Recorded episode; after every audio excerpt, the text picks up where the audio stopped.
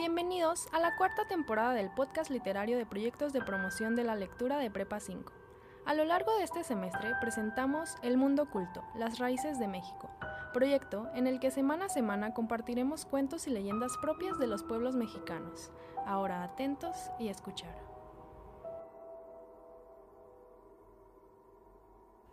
El árbol del vampiro. En Guadalajara existe un árbol centenario muy famoso que se localiza en el Panteón de Belén, el árbol del vampiro. Este impresionante y misterioso espécimen de 15 metros de altura tiene una historia escalofriante que puede haber no acabado todavía. Todo comienza en Guadalajara de siglo XIX, específicamente en 1880. Dicen que en ese entonces comenzaron a aparecer cadáveres de perros y gatos por todo el municipio. Sin embargo, lo más aterrador era que estaban desprovistos totalmente de sangre.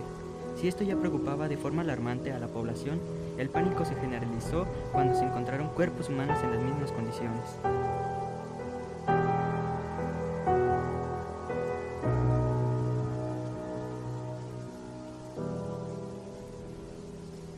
Todo comienza en Guadalajara del siglo XIX, específicamente en 1880.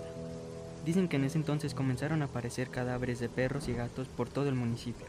Sin embargo, lo más aterrador era que estaban desprovistos totalmente de sangre, si esto ya preocupaba de forma alarmante a la población, el pánico se generalizó cuando se encontraron cuerpos humanos en las mismas condiciones. Tenemos que investigar qué está pasando. Esto es algo que pone en peligro a nuestras familias. Tanto los locales como las autoridades coincidieron en que se trataba de un vampiro y organizaron vigilias para capturarlo. Todos los cuerpos tienen un patrón en donde son mordidos del cuello. Estamos seguros de que se trata de un vampiro, tomaremos las medidas necesarias para encontrarlo y capturarlo. Lo buscaron durante mucho tiempo, sin éxito, mientras el terror seguía apoderándose de la ciudad.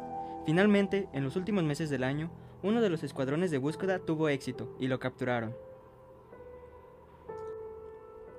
¡Atrápenlo! Él es el culpable de todas las atrocidades que han ocurrido en el municipio.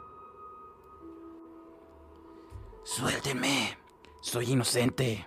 No pueden capturarme. Una sabia y vieja curandera del pueblo les dijo. La única manera de acabar con él es clavándole una estaca en el corazón, tallada a partir de la rama de un camichín. Me vengaré de todos ustedes. La descendencia que dejen pagará todo lo que me han hecho. Esta es una promesa. Después de matarlo, la gente lo enterró en el panteón del Belén. Como temían que la horrible criatura fuera a resucitar, colocaron una losa de piedra muy grande y pesada para evitar que escapara.